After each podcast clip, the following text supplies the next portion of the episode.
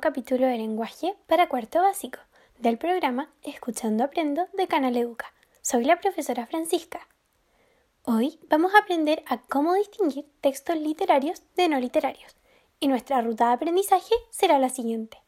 Primero aprenderemos qué son los textos no literarios y su clasificación. Luego aprenderemos qué son los textos literarios y su clasificación. Y por último realizaremos un juego donde escribiremos textos y ustedes tendrán que ir adivinando qué textos pueden ser y si es literario o no literario. ¿Qué son los textos no literarios? Los textos no literarios son textos que se basan en hechos reales y tienen más importancia la información que la narración en sí. ¿Cómo se clasifican estos textos no literarios? Estos se clasifican en tres. En primer lugar, el género informativo, que son los textos en los que alguien le da a conocer a un receptor hechos, situaciones o circunstancias, como por ejemplo las noticias, las crónicas y los reportajes. En segundo lugar, el género expositivo, que son los textos en los que se presenta información explícita y clara para aumentar el conocimiento de otra persona. Por lo general, estos se organizan en inicio, desarrollo y cierre, para poder explicar la información. Algunos textos expositivos son los informes, las investigaciones y las reseñas. En tercer lugar, los textos funcionales o instrumentales. Estos son aquellos que sirven para comunicar información directamente a alguien, como por ejemplo las cartas, los manuales, los instructivos y los diccionarios. ¿Y qué son los textos literarios? Los textos literarios expresan representaciones de la realidad o ficción con un estilo atractivo. Dentro de los textos literarios encontramos tres tipos. Primero, el género narrativo, donde un narrador nos cuenta una historia generalmente con un inicio, un desarrollo y un cierre. Algunos de estos son el mito, la leyenda, la fábula, el cuento, la novela, el microcuento y la crónica. En segundo lugar, el género lírico, que busca expresar y transmitir emociones o sentimientos, como por ejemplo la poesía.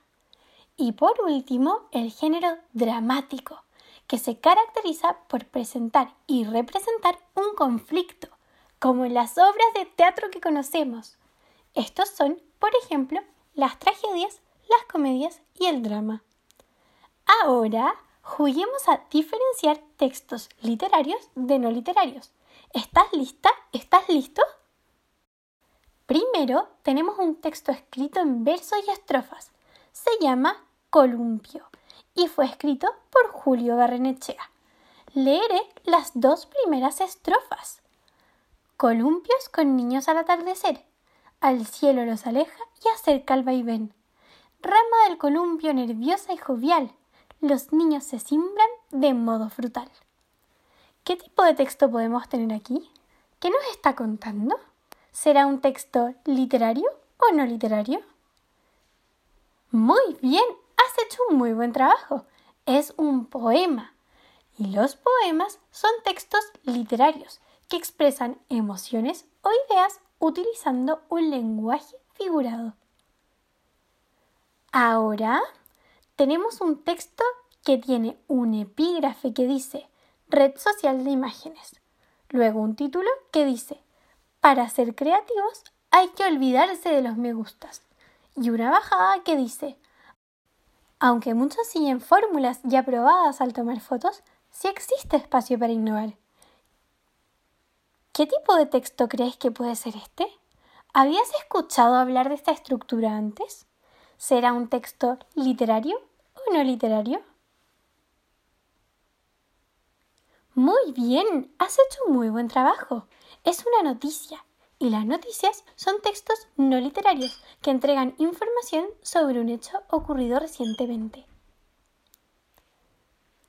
El siguiente texto que tenemos tiene como título Prevención contagio coronavirus y después tiene seis círculos con iconos dentro de estos y abajo una descripción de cada icono. ¿Qué tipo de texto utiliza imágenes para explicar su contenido? ¿Es un texto literario o no literario? Has hecho un muy buen trabajo. Es una infografía. Las infografías son textos no literarios que entregan información sobre un tema por medio de palabras e imágenes. Luego tenemos una portada que muestra el título La caperucita roja. ¿Qué tipo de texto puede ser este? ¿Qué conoces con este nombre? ¿Será un texto literario o no literario? Muy bien, has hecho muy buen trabajo.